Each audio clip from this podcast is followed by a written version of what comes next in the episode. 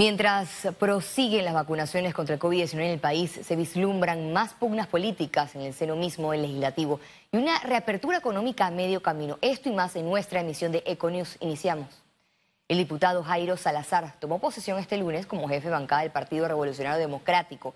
Envió un mensaje al órgano ejecutivo por las negociaciones millonarias del Estado panameño. El diputado oficialista dijo estar inconforme con la extensión por 25 años del contrato con Panama Ports Company. Salazar pedirá ante el Pleno Legislativo la citación de los directivos de la Autoridad Marítima de Panamá y el Contralor Gerardo Solís. De que den un informe por qué si se aprobó una extensión de contrato y a razón de qué. Si sabíamos que existían otras empresas a nivel internacional que estaban mejor preparadas para Panamá Port. Panamá Port agarró nuestra, nuestra, nuestro, nuestro puerto y ellos nos invirtieron de cero. Ellos agarraron millones y millones de dólares. Según el perredista, la mayoría de sus colegas no avalan la decisión del gobierno. Nos basamos en, en una asamblea que vamos a revisar algunas cosas que se están haciendo, que creemos nosotros no se están haciendo bien. Por ejemplo, una extensión de contrato ¿sí? al puerto de Panamá Port. Y nosotros como diputados y como, y como independientes, un, un órgano independiente, queremos ver por qué porque por mucho nosotros no estamos de acuerdo a la extensión de ese contrato. La solicitud apenas comienza a tomar forma entre los diputados. Con el inicio del tercer periodo de sesiones ordinarias, la comparecencia deberá ser sometida al voto mayoritario. 100%, no solamente la Junta Directiva de la MP, sino también eh, todos los funcionarios de jerarquía en este caso. A mi juicio muy particular, me parece que sí es importante conocer eh, la opinión por parte de los directivos. Yo creo que es importante hacer un balance de los 25 años que estaba rigiendo este contrato y de ahí verificar si efectivamente qué fue lo que ocurrió, cuánto recibió Panamá. La Autoridad Marítima de Panamá estima que con la renovación el país recibirá más de 800 millones de dólares. Félix Antonio Chávez, Econius. El jefe de bancada del partido panameñista no recibió la notificación del colectivo por una posible revocatoria de mandato para los diputados Elías Vigil, Everardo Concepción y Bernardino González por votar a favor de Cristiano Adames para la presidencia de la Asamblea. En el escenario de que ellos no tuvieran, solamente sería una comunicación, porque eso tiene un proceso. El proceso va a iniciar lo interno del partido. Como ustedes bien lo vieron, el primero de julio, el presidente del partido panameñista envió un mensaje a su directiva un mensaje al fiscal del partido. Ellos tendrán que llevar un trámite de acuerdo a lo que mandan los estatutos del partido. Si me preguntas a mí, el partido no había tirado una línea antes. Eso todos lo saben. El partido no tenía una línea antes. El que tomó la decisión, en este caso, fue la bancada. La bancada tomó una decisión y se la envió a la nación. Los diputados en el primer día de sesiones ordinarias del tercer periodo recomendaron aplicar descuentos para los ausentes.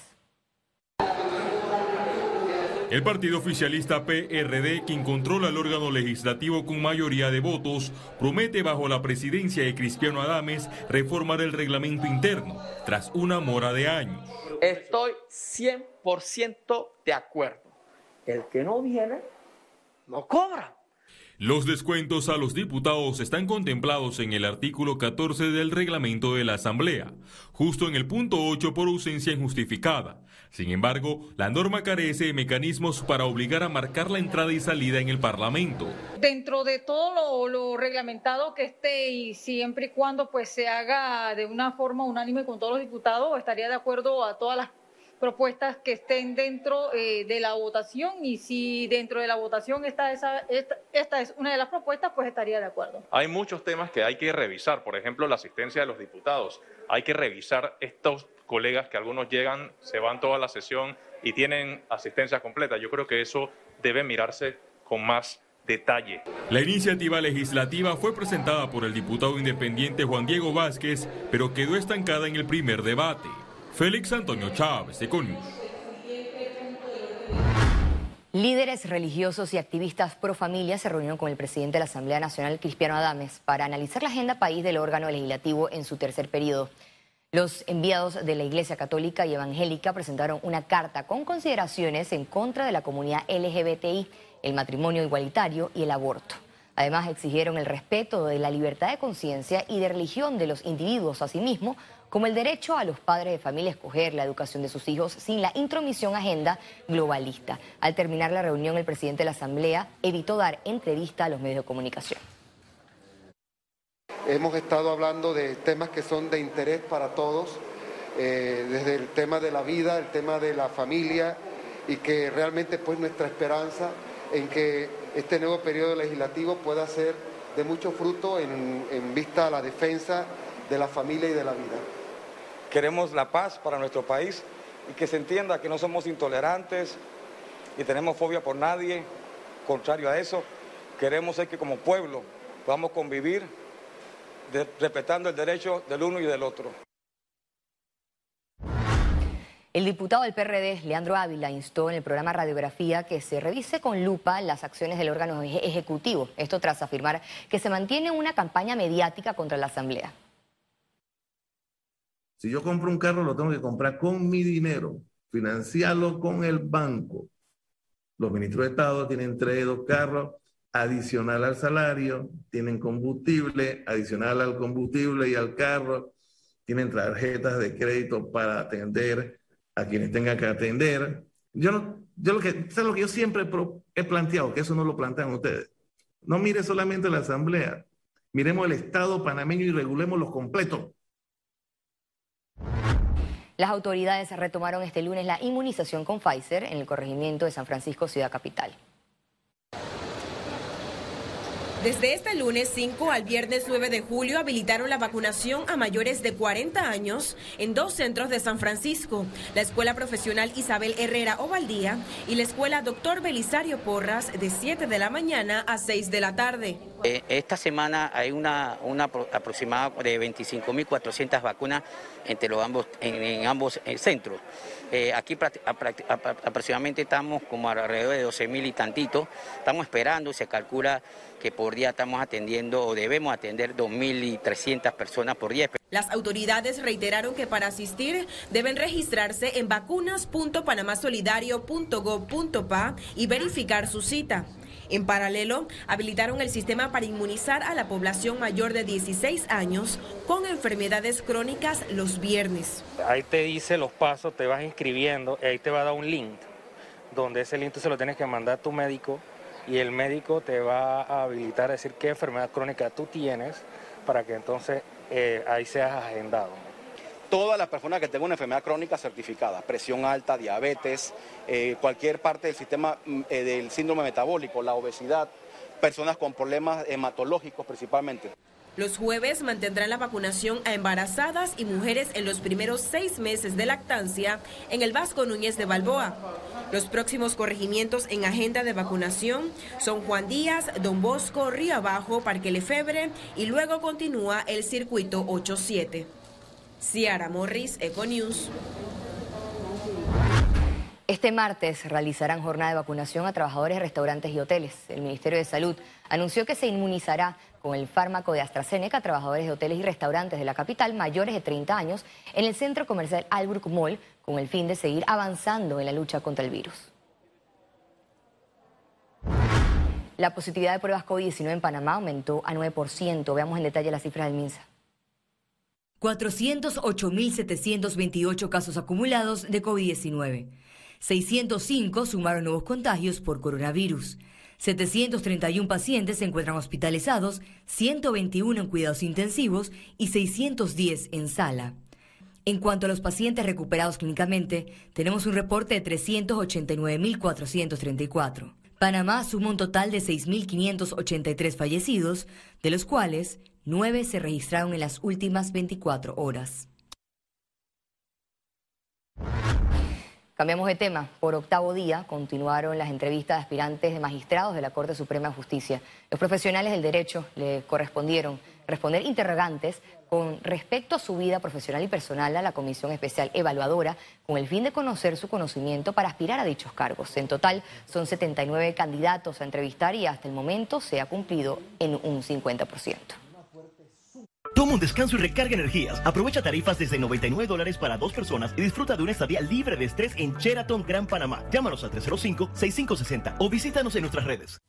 Presenta Economía. Al país le hace falta más ejecución para la reactivación económica, manifestaron empresarios. Continúan las reacciones al discurso de dos años de gestión del presidente Laurentino Cortizo. Los empresarios de la Cámara de Comercio de Panamá ven un avance lento y piden más acciones para recuperar la economía del país. Y una gira que realicé a las distintas cámaras de comercio, el común denominador fue eh, la poca efectividad que ha tenido los planes dirigidos a poder realizar préstamos y desembolsos a la pequeña, mediana empresa. Y es ahí donde nosotros tenemos que eh, apuntalar los distintos beneficios y las distintas facilidades de crédito que se han podido otorgar.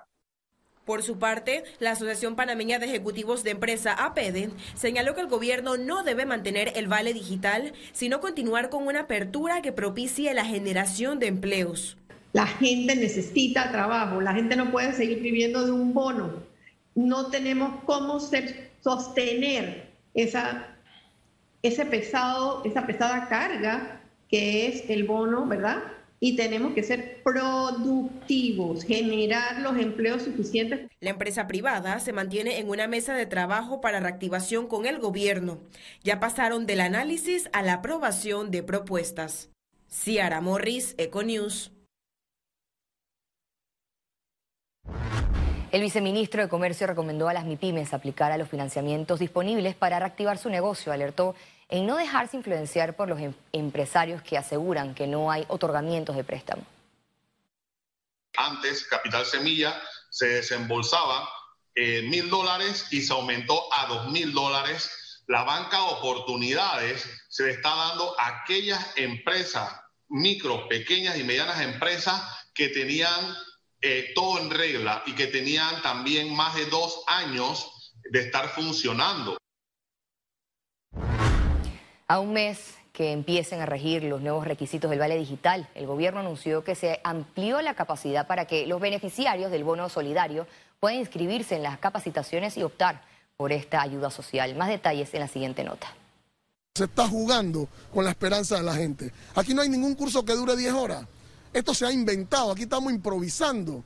Eh, pero yo no puedo estar desinformando a la población y menos con un tema tan importante como lo es el Vale Digital. La inscripción de cursos para recibir el bono solidario sigue generando divisiones. La metodología de los cursos no es avalada por los instructores. Aquí no va a haber ninguna interacción de nada. Usted no puede ni siquiera saludar al instructor ni preguntarle nada, porque las clases van a ser grabadas.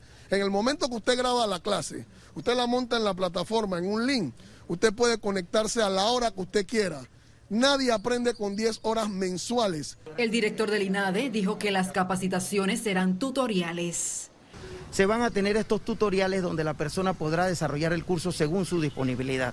Luego de que desarrolle el curso, se le va a emitir un certificado cuando se le hace una evaluación que eh, acredita que la persona ha completado el curso. Más de 200.000 beneficiarios de Vale Digital se inscribieron en los cursos a un día de habilitada la plataforma de registro. Lizeth García, Econews.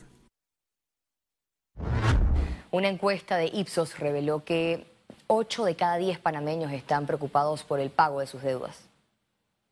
Que genera más preocupación principalmente entre las mujeres esto es un comportamiento que se da eh, de, igual manera en la región, eh, pero también hay un incremento en el sector 25-45, la, población mayor, que son aquellos que están económicamente o activamente eh, disponibles para el trabajo, principalmente en el, hogar, ¿no? como principal sostén.